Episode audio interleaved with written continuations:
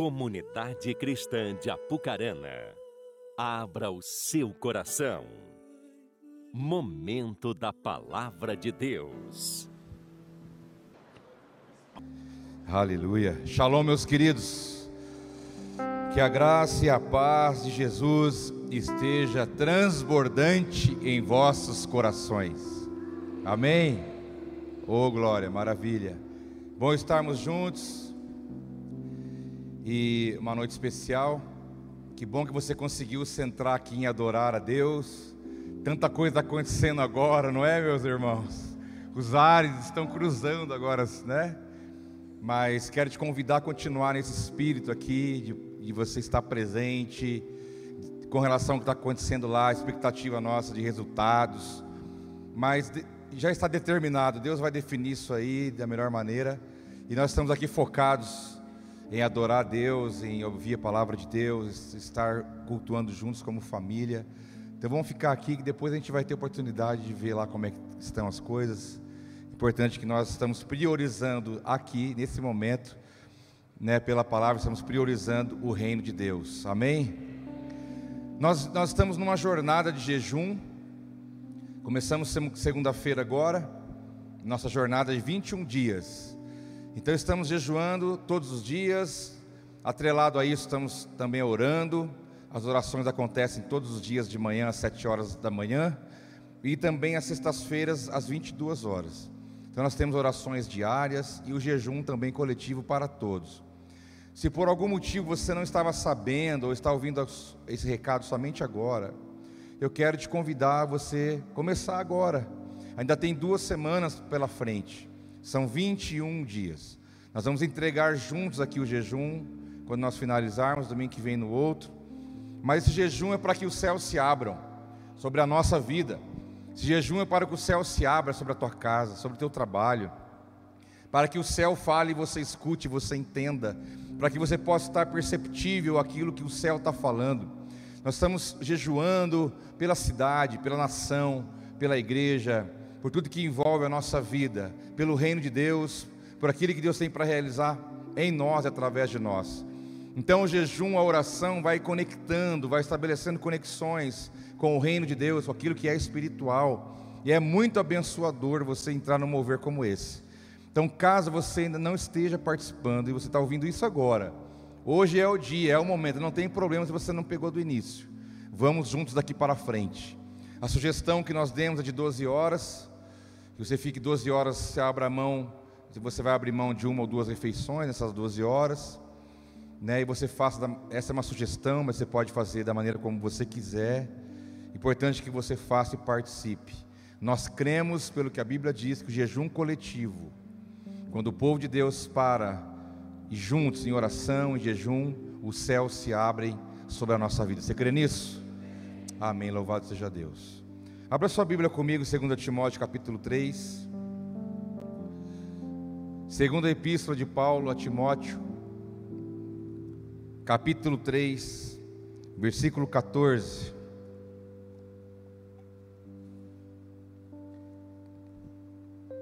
Acompanhe comigo a leitura do texto. Diz assim, versículo 14: Quanto a você, porém, Permaneça nas coisas que aprendeu e das quais tem convicção, pois você sabe de quem o aprendeu, porque desde criança você conhece as sagradas letras, que são capazes de torná-lo sábio para a salvação mediante a fé em Cristo Jesus. Toda a Escritura é inspirada por Deus e útil para o ensino, para a repreensão, para a correção, para a instrução na justiça, para que o homem de Deus seja apto e plenamente preparado para toda boa obra. Diga glória a Deus. Pai, aqui está a tua palavra, Senhor Deus. Aqui está os princípios, os teus valores. Aqui está aquilo que o Senhor tem para falar conosco nessa noite. Deus, que nosso coração esteja aberto, nosso coração esteja, esteja sedento de receber a boa semente da tua palavra e que ela possa gerar frutos em nós, que ela possa nos confrontar, nos confortar, nos converter, nos animar, nos ensinar, nos edificar. E eu peço que o teu Espírito tenha liberdade para fazer isso neste lugar, em nome de Jesus. Você está com sede de Deus, diga amém. O apóstolo Paulo, inspirado pelo Espírito Santo, quando escreve ao seu jovem discípulo, ao qual em algum momento ele também chama de filho, né? Paulo se refere a Timóteo como filho, logicamente que filho espiritual, daquilo que Timóteo representava para ele naquele momento, como Timóteo uma extensão do seu ministério. Timóteo, um jovem rapaz, né, que foi criado, né, desde cedo na palavra de Deus. Timóteo que teve uma avó muito abençoada, uma mãe muito abençoada, um rapaz que foi criado no, naquilo que nós entendemos que são os princípios de Deus. O apóstolo Paulo então o conheceu em algum momento e o trouxe para perto para o discipulado, para caminhar junto e o enviou, e ele se tornou um grande líder. Então Paulo aqui está escrevendo a Timóteo, dando ele alguns conselhos que tem tudo a ver com a minha vida e com a sua vida. Paulo está dizendo a Timóteo: olha, quanto a você, Timóteo, permaneça nas coisas que você aprendeu. Eu entendo que Paulo está se referindo aqui a algumas coisas que, já, que ele já tinha aprendido, algo que foi colocado lá atrás, algo que nós chamamos de rudimentos, que nós chamamos de fundamentos, é o que nós chamamos do beabá, o básico, aquilo que é o alicerce de tudo que Deus quer fazer em nós, através de nós, é o, é o ponto de partida daquilo que Deus está movendo nos nossos corações. Quanto a você, porém, permaneça nas coisas que você aprendeu. A palavra permanecer aqui no original bíblico fala de convicção, fala de, de perseverança, fala do princípio da continuidade, fala de, de você realmente se manter firme naquilo que você se propôs a fazer. Então, quando Paulo está dizendo a Timóteo, fala Timóteo, eu quero que você, quanto a você, permaneça firme. Eu quero que você persevere. Eu quero que você continue. Eu quero que você se mantenha focado nas coisas que você aprendeu. Então, nesse caso, não está em questão aquilo que ele iria aprender ainda no futuro. E quando nós trazemos essa mensagem para nós, quantas coisas nós já aprendemos, quantas coisas nós já ouvimos, quantas coisas nós já experimentamos da parte de Deus. E nós temos que entender que nessa noite o Espírito Santo quer nos levar a refletir nessa esfera, não diante daquilo que nós não vivemos ainda, não diante daquilo que ainda vamos experimentar, viver ou conhecer mas baseado naquilo que nós já recebemos de Deus até aqui. Nós vemos, nós temos uma frase interna dentro de nós que pode se tornar um grande empecilho, pode se tornar um grande problema, uma barreira no nosso desenvolvimento em todos os níveis que você pode imaginar. Se você pensar o que eu vou dizer para você daqui a pouco, você vai impedir o seu desenvolvimento emocional, espiritual, psicológico, é, intelectual e assim vai. É aquela frase que diz: eu já sei. Ah, isso aí eu já sei. Quantas vezes alguém está dizendo, ou quem sabe alguém uma vez foi pregar e abriu um texto da palavra de Deus para compartilhar um princípio, ela começou a falar algumas coisas, e quem sabe lá dentro de você já não veio uma voz ah, isso aí eu já sei. Isso aí eu já sei. Eu já ouvi isso eu já li isso, eu já entendi, eu já recebi isso em algum momento da minha vida, ou seja, eu estou fechado, eu estou com uma barreira para receber alguma coisa nova a partir daquilo, porque eu já imagino que eu já sei, eu imagino que eu já estou sabendo a respeito disso. Isso é um problema. Então sempre tenha o teu coração aberto, sempre tenha o teu coração aberto para você poder entender que tem outras formas de fazer aquilo que você faz, já aprendeu a fazer. Que você possa entender que ainda que você já ouviu muitas coisas e sabe muitas coisas, você não sabe tudo. E você não pratica 100% de tudo que você ouviu e conhece. Então sempre tem um espaço, sempre tem uma possibilidade de aprender, de crescer, de se desenvolver, ainda mais no que diz respeito ao sonho e ao projeto de Deus para nós. Então eu quero que você exclua da sua vida esse, esse pensamento. Ah, eu já sei. Você ouviu a semana passada aqui uma palavra falando sobre leitura da Bíblia, não é? Sobre oração, sobre jejum. Aí você pode pensar: ah, eu já sei. Eu já sei que eu preciso orar. Mas você ora como deveria? Eu já sei que eu preciso ler a palavra de Deus, mas se você lê e conhece, estudou, quanto você conhece? Quantos livros tem a Bíblia? Quantos autores? Quais são os profetas menores, maiores? Aonde fala na Bíblia de perdão, de salvação, de amor, novo nascimento? Aonde fala de família? Aonde fala de finança? Aonde fala de criança? Aonde fala de pai? Onde fala de mãe? Você sabe tudo isso? Ele falou sobre jejum. Ah, eu já sei que tem que jejuar. Mas quando nós, quanto, quanto nós estamos praticando essas verdades que nós consideramos básicas que faz toda a diferença na nossa caminhada cristã. Timóteo, quanto a você, porém, permaneça nas coisas que aprendeu. Nós já sabemos bastante coisa, meus irmãos, mas nós não vivemos todas elas. Vou te dar um exemplo. A Bíblia convida você a amar Deus acima de tudo, isso é claro, mas ela também te convida a amar o próximo como a você mesmo. Você ama o próximo como você mesmo? Seja sincero. O próximo pode ser aquele que mora com você, aquele que trabalha com você, aquele que você encontra no caixa do supermercado, ou aquele que mora está perto, está longe, que você nunca viu, ou, ou quem sabe vai ver pela primeira vez hoje. O próximo é alguém além de você. É o próximo. Qualquer um pode assumir a figura desse próximo. A Bíblia nos diz: ama o teu próximo como a ti mesmo. Toda a lei foi resumida em duas: ama a Deus acima de tudo, o próximo como a ti mesmo. Nós amamos o próximo como a nós mesmos? Algumas pessoas sim nós amamos, mas outras não.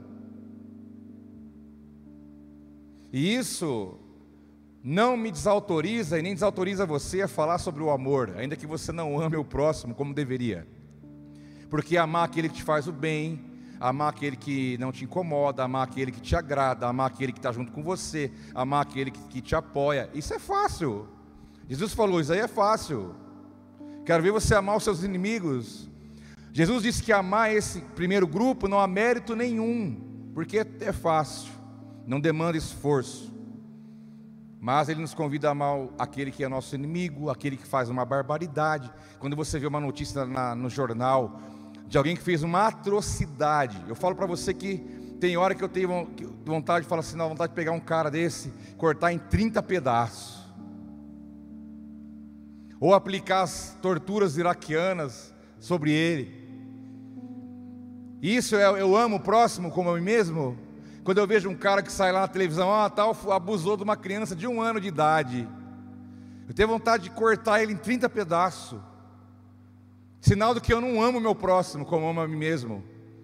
Eu deveria olhar para ele e entregar ele à justiça de Deus, como tem que fazer, orar pela vida dele e que você responda pelo que fez e Deus, você vai prestar conta para Deus. Mas que eu amo, eu não amo. Mas eu preciso amar, isso é o grande desafio. Mas a questão é: nós sabemos que nós precisamos fazer isso, mas nós não fazemos. Mas isso não desautoriza eu, no caso, estou dando meu, minha, minha realidade para você. Que eu não amo todo mundo, o próximo como eu mesmo. Estou caminhando para melhorar isso. E eu sei que eu não estou sozinho nessa. Posso ouvir um amém?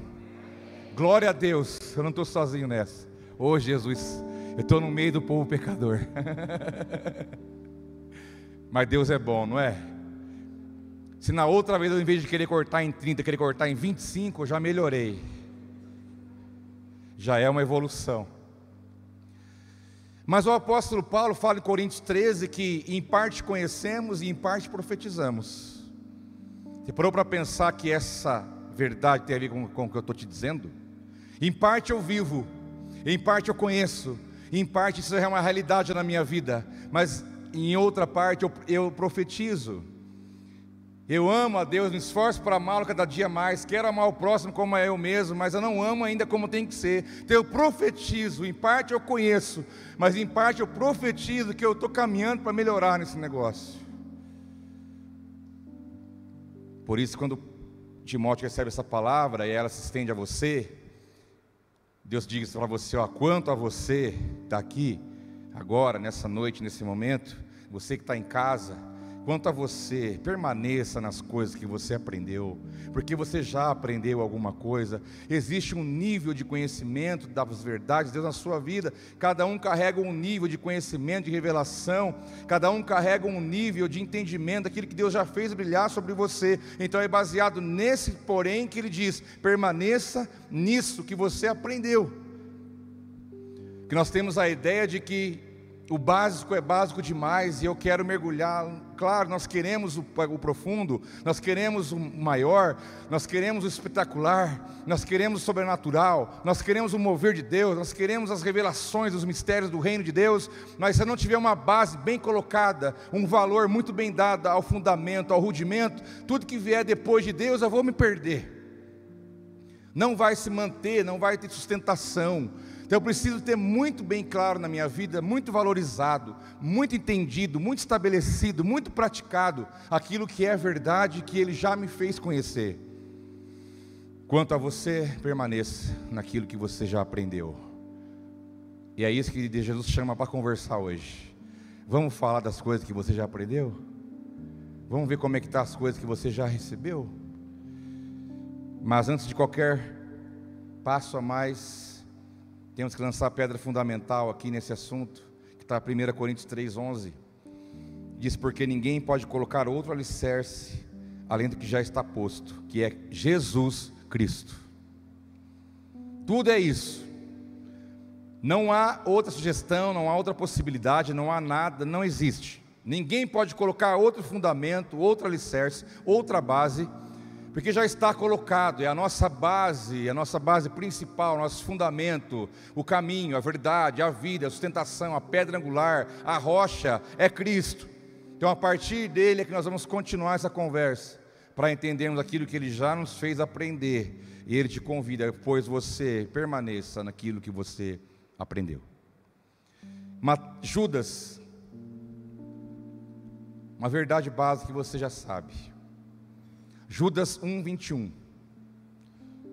Judas só tem um capítulo, né? Diz versículo 21: Mantenha-se no amor de Deus, enquanto esperam que a misericórdia de nosso Senhor Jesus Cristo os leve para a vida eterna.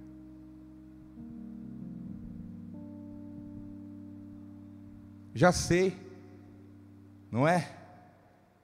Mantenha-se no amor de Deus. Irmão, você já ouviu alguma vez na sua vida essa frase? Jesus te ama. Não ouviu? Eu não sei se você tem ouvido isso agora recentemente, mas em algum momento você ouviu. Em algum momento da sua vida, alguém chegou para você e falou: Jesus te ama. E o que causa em você, nesse momento, nesse exato momento, se olhar bem na burca do teu zóio, no teu olho, lá dentro, ó, ó, e dizer para você: você já ouviu cedo, você não vale. Isso aqui já ouviu cedo. Ó. Jesus te ama. Que causa? Que você sente dessa afirmação poderosa que, que eu estou te dizendo agora? Que Jesus te ama. Quando ele olhou para Pedro lá na beira da praia, depois de Pedro ter o negado, feito um monte de coisa errada, e ele ainda falar para Pedro: Pedro, você me ama, apacenta as minhas ovelhas, que eu não, eu não esqueci, eu não, eu não desisto de você. Sabe por quê? Porque eu te amo, Pedro. O que causa dentro do teu coração, na tua estrutura, ouvir essa frase: Jesus te ama. Sabe qual o risco que nós corremos? É de ouvir uma frase como essa e pensar: verdade, já sei. Sabe, mas o quanto essa verdade te toma, o quanto essa verdade é real na sua vida, o quanto você realmente sente o amor de Deus. Porque tem muitas coisas aqui nesse mundo que tenta roubar de você essa certeza, essa clareza, essa, essa percepção, essa experiência. Ainda mais quando nós projetamos esse tipo de amor naquilo que é terreno e nós projetamos em alguém. Eu não estou falando de amor de marido, amor de pai, amor de filho, não. Esse amor ele é falível, ele é alterado, ele é, ele é, ele é de alguma forma ele, ele, ele oscila. Estou falando de um amor muito além disso. Amor de alguém que olhou para você e falou: ah, Você está perdido, você vai para o inferno, você não tem mais outra solução, você não tem como escapar disso. Então, mesmo assim, você não merecendo, eu vou dar o melhor que eu tenho, eu vou dar o meu filho. Ele vai morrer, vai ser humilhado, vai apanhar na cara, vai ser cuspido, espancado, vai carregar uma cruz, vai carregar uma coroa de espinho, vai ser pregado, vai morrer ali naquele lugar lugar, sabe por quê? Porque eu amo você. Porque eu amo você. E nós muitas vezes queremos fazer um bem bolado do amor daqui com o amor de lá, comparar e não dá certo. Qualquer projeção que você fizer do amor que Deus tem por você, baseado nos amores daqui de baixo, amor de pai para filho, filho para pai, marido, esposa, assim por diante, não vai, não vai dar certo. Não vai dar, porque não tem a dimensão, não é incomparável. Mas por que você acha que Judas escreveu, inspirado pelo Espírito, dizendo: mantenha-se no amor?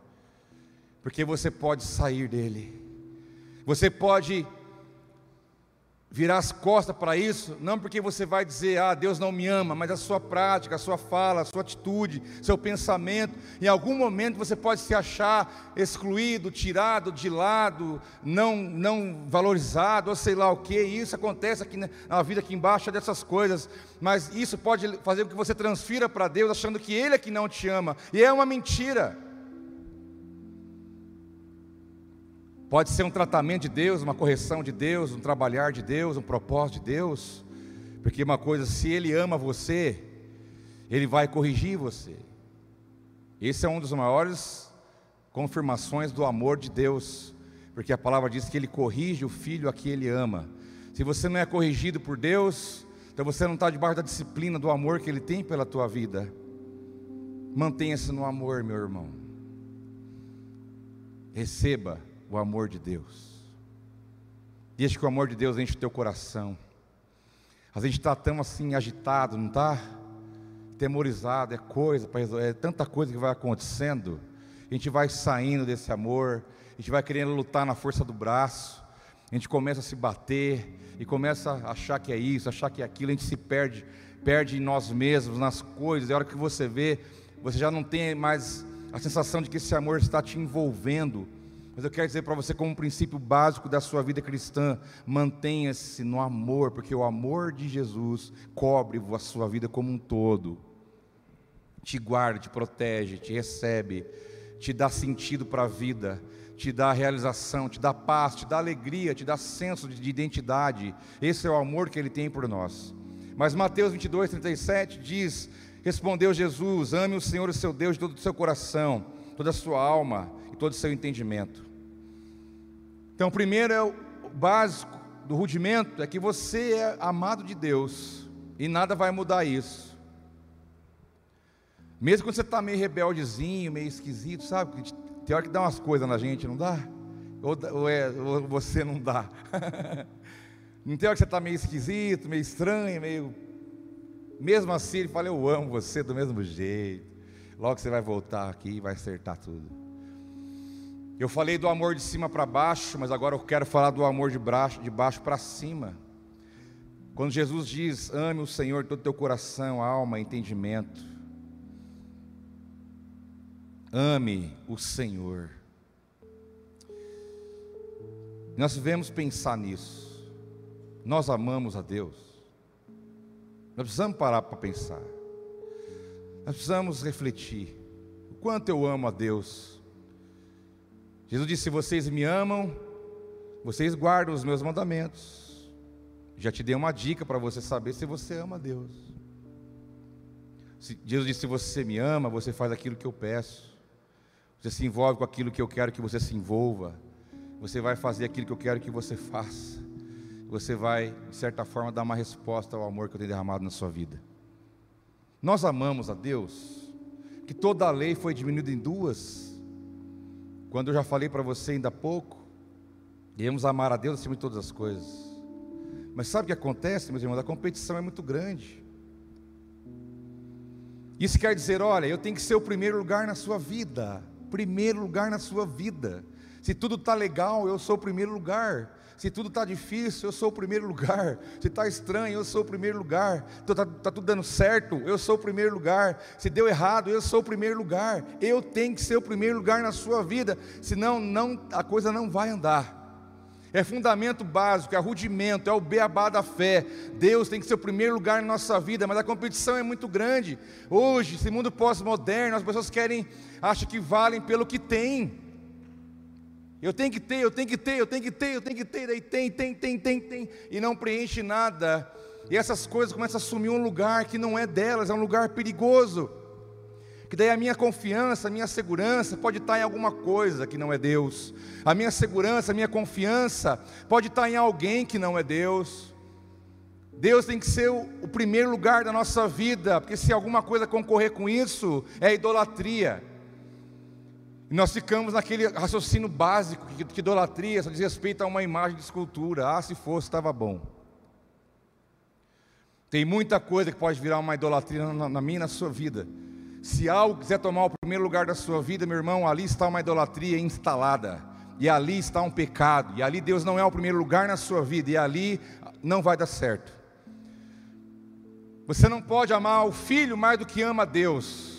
Você não pode amar o cônjuge mais do que você ama a Deus. Se você não pode amar este mundo mais do que você ama a Deus. Você não pode amar a tua vida mais do que você ama a Deus, porque ele tem que ser o primeiro lugar.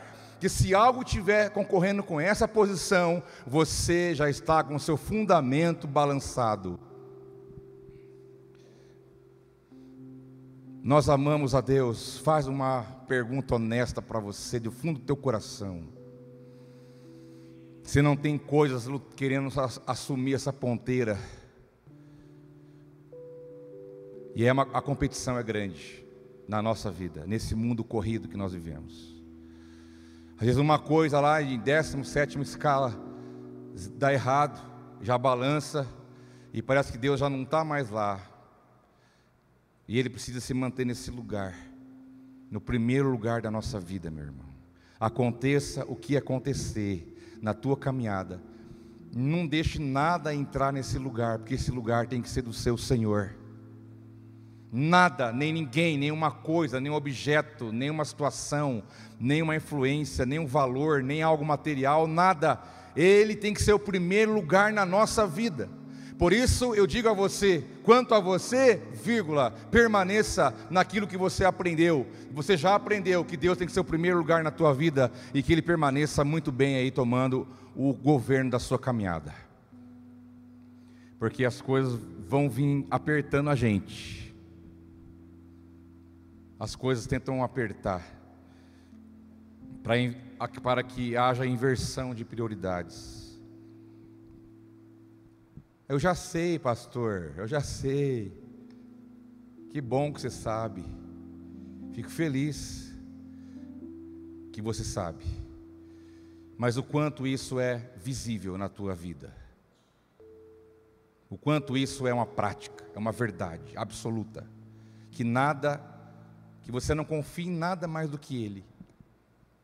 Que nada é mais importante para você do que Ele, do que Jesus.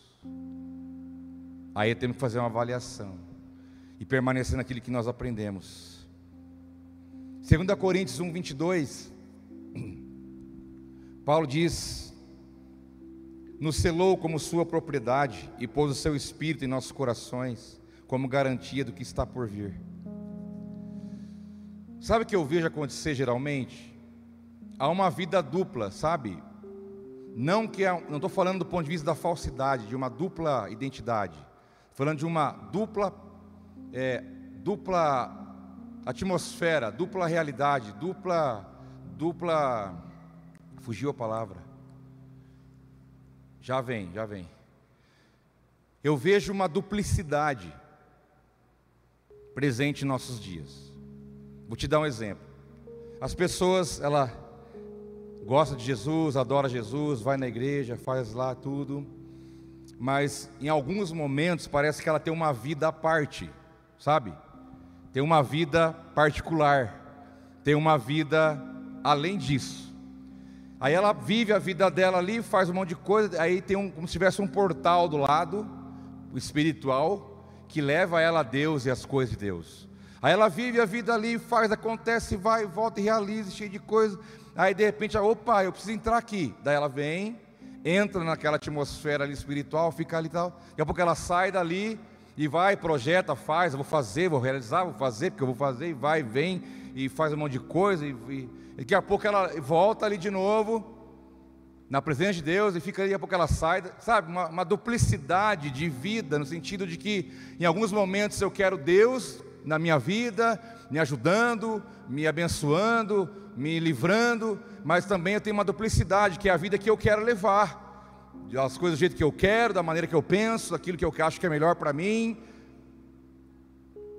E não é essa a verdade. Você sabe por quê? Você está aqui, e aí você vai ali, e você esqueceu que tem alguém que mora dentro de você.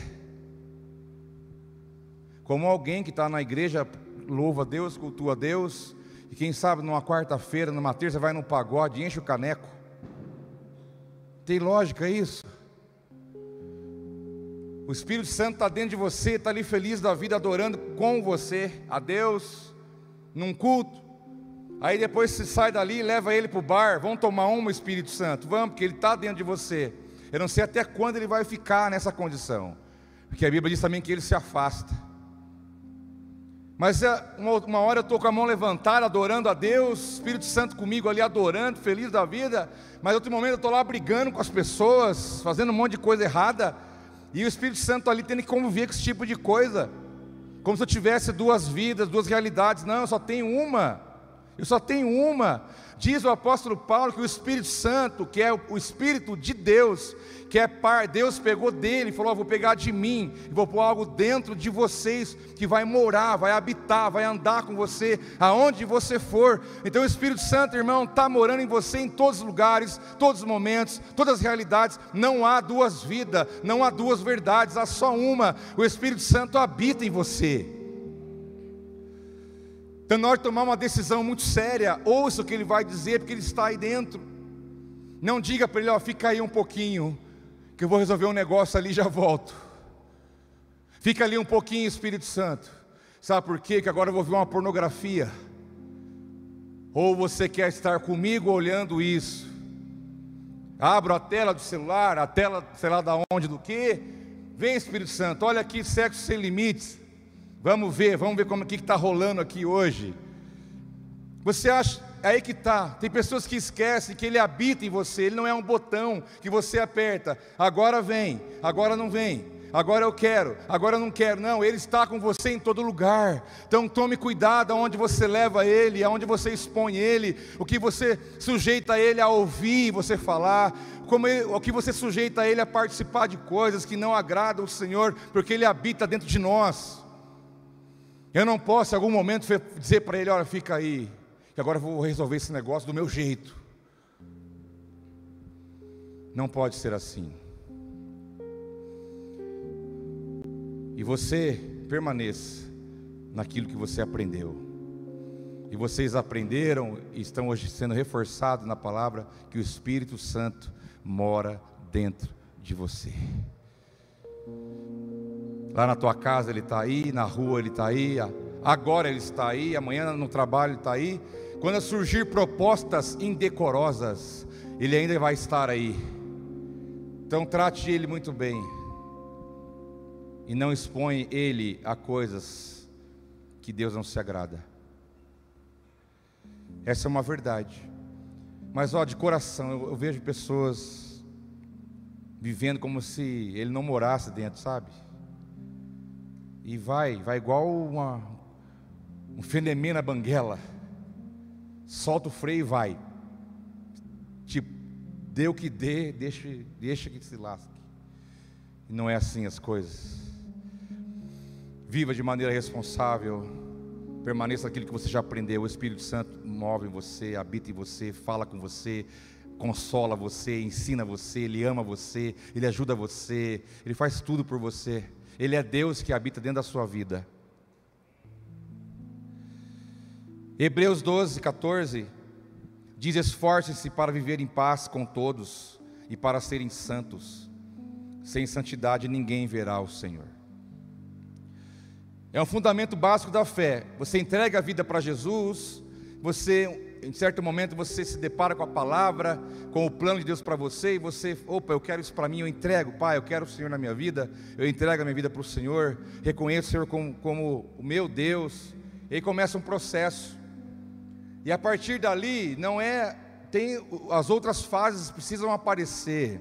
E a santidade, que aqui que a palavra diz em Hebreus, sem santidade ninguém verá a Deus, é o processo que Deus tem na nossa vida até o último dia da nossa vida aqui. Até o último dia da nossa vida aqui é uma oportunidade de nós nos santificarmos. O que é a santificação? É o processo pelo qual você vai se parecer mais com Jesus. Então você entregou a vida para Jesus, você não tem que ser igual sempre, do mesmo jeito, ser rígido, não abrir o coração para mudança, para transformação, para mudança de mente. Que Romanos diz, Romanos 12, é, transformai-vos pela renovação da vossa mente. Esse é o processo de santificação na nossa vida. É o processo de Deus trabalhar em mim e você, pelo Espírito Santo, para nos fazer cada dia mais parecido com seu Filho, que é o Cristo. Então, todo dia, amanhã é uma oportunidade para você sair para a vida, para enfrentar o seu dia, entendendo, além de trabalhar, de produzir, de fazer, realizar, é uma proposta, uma oportunidade que Deus está te dando para você manifestar o caráter de Cristo, aonde você for e o que você fizer, porque sem santidade, ninguém, ninguém verá a Deus. E todos nós estamos num processo com relação a isso. Cada um sabe da sua luta. É, você lembra aqueles novos convertidos que falam palavrão, um monte, daí vem para Jesus e, oh, escapou. Escapou um dia, uma semana, duas, daqui a pouco não escapa mais. Porque Deus vai recodificar o seu vocabulário. Ele vai entender que uma mente de Cristo não vai usar palavras chulas, não vai fazer esse tipo de coisa. E ele está então sendo transformado pela mente, pela renovação, pelo novo padrão de vida, de pensamento, de sentimento, de entendimento. E isso é todo dia, não acaba. Hoje eu, te, eu pareço uma medida com Cristo, mas amanhã eu tenho que parecer mais com Ele que diz a Escritura que o nosso desafio é, é, é, chegar à estatura de varão perfeito, para que possamos cada dia mais parecer com Jesus. Isso é santificação. E sem isso, ninguém verá Deus. Mas o versículo começa assim: esforcem-se para viver em paz com todos. Irmãos, para você andar em paz com todo mundo, demanda esforço, porque é muita coisa que acontece. Tem gente que te chateia, tem gente que faz coisa que você não gosta. Você tem uma expectativa e ela não acontece. Acontece tanta coisa para você brigar, para você estranhar, para você fazer alguma coisa. Tá cheio daí o dia inteiro tem coisa, todo mundo tem. Mas o que Deus fala para mim e para você, é, olha, esforce-se para viver em paz com todos. Porque sem santidade ninguém verá o Senhor. Então Deus olha para nós que a santidade também é vista na maneira como nós relacionamos uns com os outros. Porque se eu tenho problema contigo, meu irmão, e eu não resolvo isso, eu corro o risco de não ver o Senhor. Porque se eu tenho uma vida de santidade, eu vou resolver minhas pendências. E não vou ficar carregando coisa nas costas. E você permaneça nas coisas que você aprendeu. Sede santos como eu sou santo. Sem santidade ninguém verá o Senhor. Hebreus 11, 6. Sem fé ninguém pode agradar a Deus. E só pela fé você é santificado, você é transformado. Uma vida transformada é um milagre dos milagres. É um milagre dos milagres. Você não é mais o que você era ontem, e amanhã você não vai ser o que você é hoje. Não peça permissão para ser a melhor versão de você mesmo, a versão pela qual Deus te criou, Deus te fez. Mas lembre-se, você só vai alcançar isso com, com Deus trabalhando e mudando e levando você a todo o processo que Ele tem para a tua vida. E a santidade é o nosso alvo. Nós pregamos sobre pecado, vida com Deus, compromisso, santidade. Eu preciso, você tem que ver Jesus na minha vida sem esforço, meu irmão. Eu não tenho que falar para ninguém que eu sou de Jesus, que eu sou de Deus. Quanto mais carteirada. Eu nem falo que eu sou pastor onde eu vou. Não gosto nem de falar. Não precisa. Mas o que eu faço questão é que pelo menos as pessoas vejam em mim alguma coisa de Jesus. Alguma coisa dele. Precisa aparecer na minha vida, naturalmente. sem esforço, sem carteirada, sem, sem, sem forçação de amizade, no natural. Eu preciso ver Jesus na sua vida, meu irmão. Se eu ver Jesus na sua vida, eu vou estar vendo o seu lado santo, daquilo que você já está tomado e governado pelo Senhor, teu casamento, teus filhos, o jeito que você faz negócio, como você trata as pessoas, e assim por diante. Tua humildade, teu reconhecimento, tua mansidão, teu quebrantamento, sua disposição em servir, em fazer, em ajudar, e assim vai. A santidade é, é uma base. Pastor, eu sei, eu sei, eu também sei. Eu não sei você, mas eu não estou ainda onde eu quero chegar.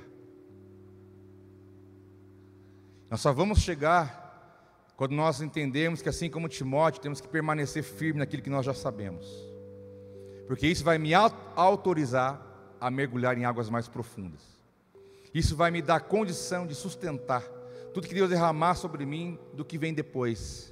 É uma dinâmica do reino em nossa vida. João 15,16 diz: Vocês não me escolheram, mas eu escolhi para irem darem fruto, fruto que permaneça, a fim de que o Pai lhes conceda o que pedirem em meu nome. Irmãos, uma verdade básica da fé: você não escolheu a Deus, foi Deus que te escolheu. Nós estamos, dizem que num, num, breve tempo aí, nós vamos bater nos 8 bilhões de pessoas no mundo. Passamos de 7 já há um tempo. Já há um, há um prospecto que em alguns anos vamos chegar a 8 bilhões de pessoas no mundo. E saiba de uma coisa, desses 8 bilhões que há em povos, línguas, nações, em todos os continentes da terra, Deus olhou e falou: opa, eu vou escolher você. Gostei de você, cara. Jesus te ama, Ele te escolheu. Quem sabe você veio aqui para ouvir isso e muito mais. Ele escolheu você. Você pode pensar, mas poderia ter escolhido outro, né? Tem gente melhor do que eu. Tem gente que é mais bem resolvido do que eu. Tem gente que tem mais não sei o que do que eu. Não, não é o outro, é você. Do jeito que você veio. Ainda falei de manhã, lá do. Da Serrinha. Quem conhece a Serrinha, ergue a mão. Ó, você conhece o Tancão? Tancão. Olha só. É lá pro lado do Barreiro. Pouco antes zona rural, serrinha. Tinha um menininho lá, um menininho, sabe? Magrinho, né? Ia para a escola com a sacolinha, pé no barro. Um menino humilde, simples, criado ali com muito amor e carinho pelos seus pais. E ele ali naquela região ali, ia para a roça, entendeu? Ele falou assim: Eu quero ser para mim. É o Elinho que eu estou falando, gente. Eles estão com essa cara de curiosidade aí olhando para mim. Já vou revelar o mistério. Eles estão tipo assim: quem será que é? Eu sei que você não tem curiosidade, eu falei por acaso. E assim como foi com ele, foi com cada um de nós. Deus escolheu você, meu irmão. E ele tem motivos para isso. Ele tem razões. Então não se coloque no último da fila, porque se ele te escolher e falou: Você é meu filho, você vai viver um propósito meu na terra, você vai glorificar o meu nome lá onde você viver. Então antigamente tinha aquela ideia que nós escolhíamos, escolhíamos a Deus, e a Bíblia não diz isso. A Bíblia diz: Não foste vós que me escolhestes, mas eu escolhi a vós. E a Bíblia ainda fala: Eu amei você primeiro. Então não foi você que escolheu a Deus. Não, você não queria Deus. Você era rebelde como Adão. Você não queria Deus. Você não queria a viver o plano de Deus. Mas Deus foi lá e te resgatou. Falou: Eu te escolhi. Eu te marquei. Você é o meu filho. Você vai viver a minha vontade. Eu quero glorificar o meu nome na tua vida. Colocar o meu espírito sobre você. Pode o mundo, o diabo, tudo tentar tirar você da minha presença, mas eu não vou deixar, porque você é meu. Eu te escolhi. Quem já não fez essa pergunta? Eu, quantas vezes, Deus, tem certeza? Olha, quando lá no começo, Deus falou: oh, você tem um chamado, um ministério. Eu falei, Deus, você tem certeza? Pensa bem.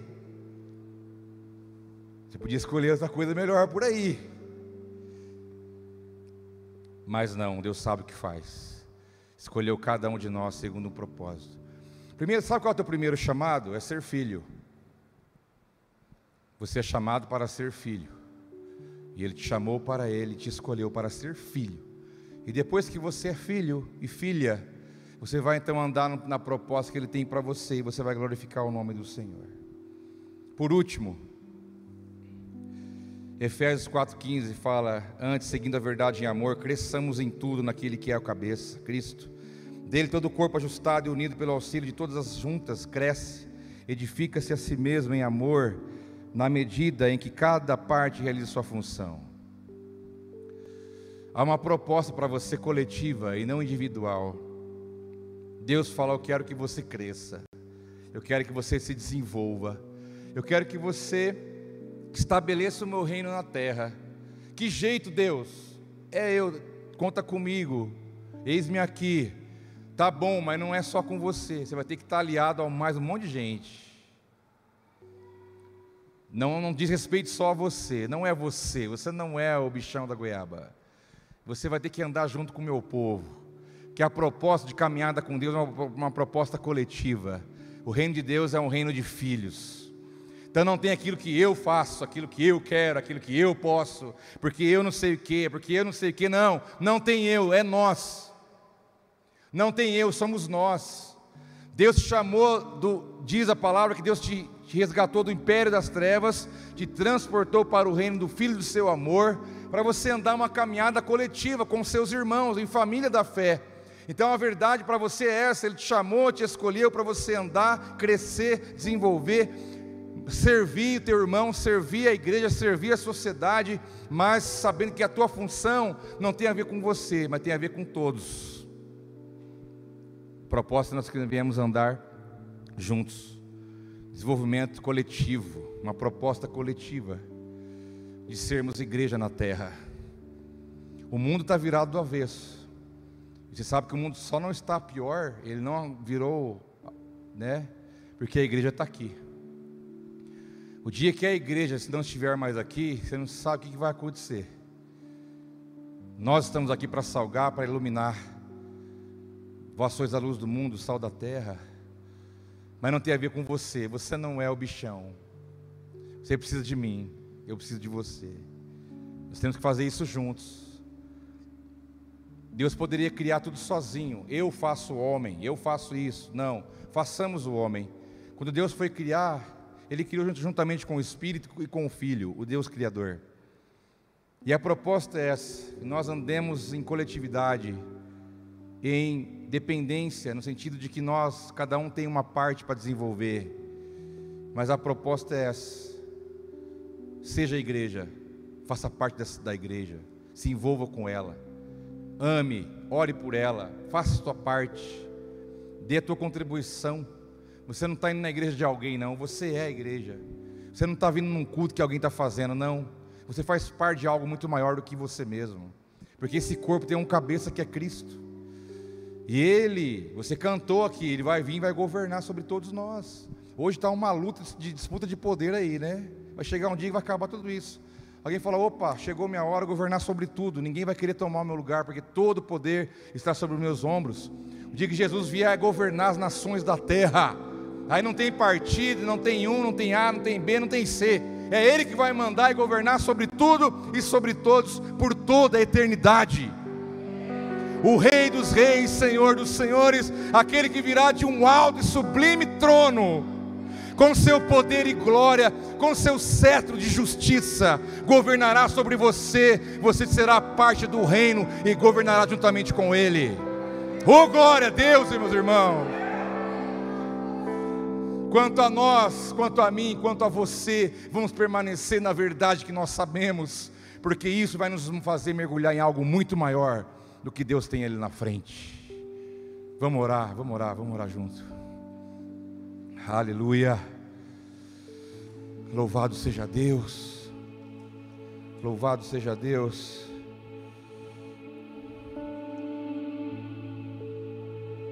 Louvado seja Deus. São muitas verdades que nós já sabemos, eu citei algumas. Quem sabe outro dia a gente continua essa conversa. Mas eu me sinto desafiado como Timóteo foi. Timóteo, você sabe bastante coisa. Então, cara, a versão ultra mega hiper atualizada, tá? Paulo falou: Timóteo, você já está ligado num monte de parada. Então, cara, agora chega a hora de viver. Chega a hora de praticar. Chega a hora de você manifestar tudo que você já sabe. Chega a hora de você fazer isso se tornar uma vida de dentro de você, de sair de você e tocar pessoas, tocar lugares, sabe, meus irmãos, viver em amor. A gente fica se desgastando com tanta coisa sem necessidade, a gente fica se esbarrando em coisa que não precisa. Irmãos, vamos amar Deus, vamos amar uns aos outros, vamos amar o reino de Deus, vamos se envolver com as causas de Deus. Você permaneça firme, persevere na verdade que você já aprendeu. Seja santo, seja uma mulher cheia do Espírito Santo, seja um homem cheio do Espírito Santo Irmão, bora para frente, o tempo está passando. Vamos viver o que Deus tem para nós. Vamos viver o projeto, o plano de Deus para nós. Não vamos ficar patinando em coisa pequena. Não vamos ficar perdendo tempo com coisa que não importa. Vamos priorizar o reino e a Sua vontade sobre a nossa vida, em nome de Jesus. Em nome de Jesus, essa é a minha vontade. Esse é o rudimento essencial da nossa fé. Rudimento é a base é o solo, é onde você vai andar, onde você vai caminhar, é a palavra, é Cristo, é o Verbo, é a verdade, é o caminho, é o poder, é a glória, é a palavra de Deus. Verdades essenciais, aleluia. Aleluia. Declare isso. Declare. Em nossos corações, toma direção. Adore em espírito e em verdade. Feche seus olhos. Deus, fogo consumidor. Nós precisamos. Espírito Santo, nos ajuda, Espírito Santo.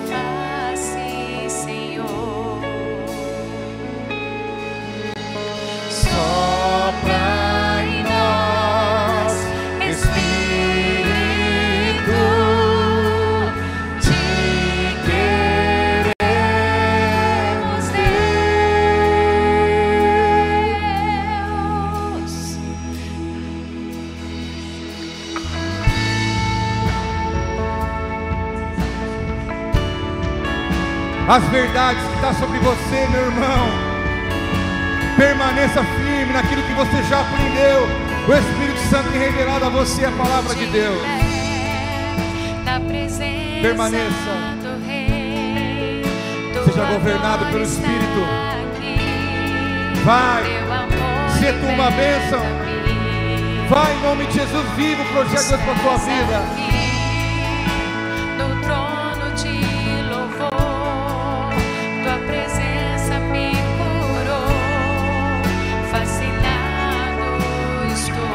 Vem, vem, vem, Espírito.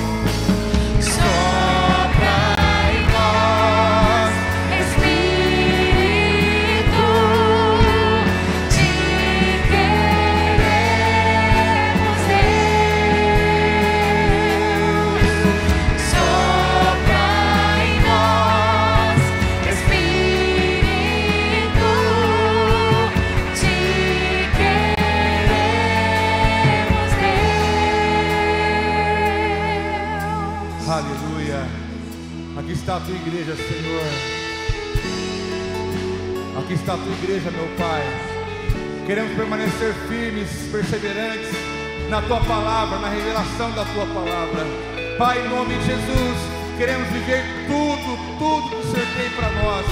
Em nome de Jesus, meu Pai, venha tomando corações, venha tomando famílias, venha tomando realidades, venha tomando nosso futuro, para que a tua vontade seja feita assim como ela é feita no céu, que ela venha a ser feita na terra. Faça, meu Pai, a tua vontade, que os céus, que os céus se abram sobre nós e a tua palavra venha iluminar o nosso coração. Aleluia, declare isso, que se abra o céu. Que se abra o céu. Diga que o teu reino vem, nossa fé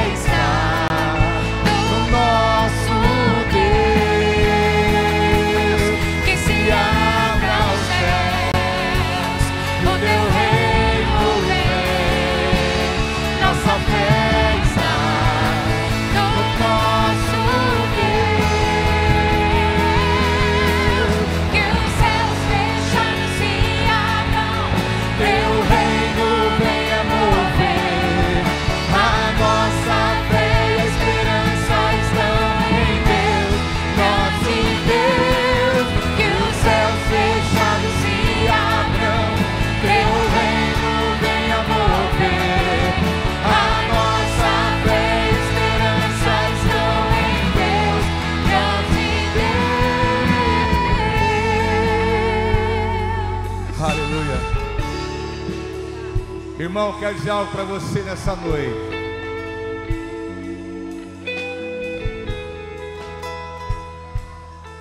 Jesus te ama. Jesus te ama muito. Jesus te ama demais. Ele é Deus sem nós. Ele falou: Eu sou Deus. Eu quero que você participe comigo do que eu tenho para a tua vida. Eu te amo. Quero que você ande comigo. Eu quero que você saiba que eu sou seu pai.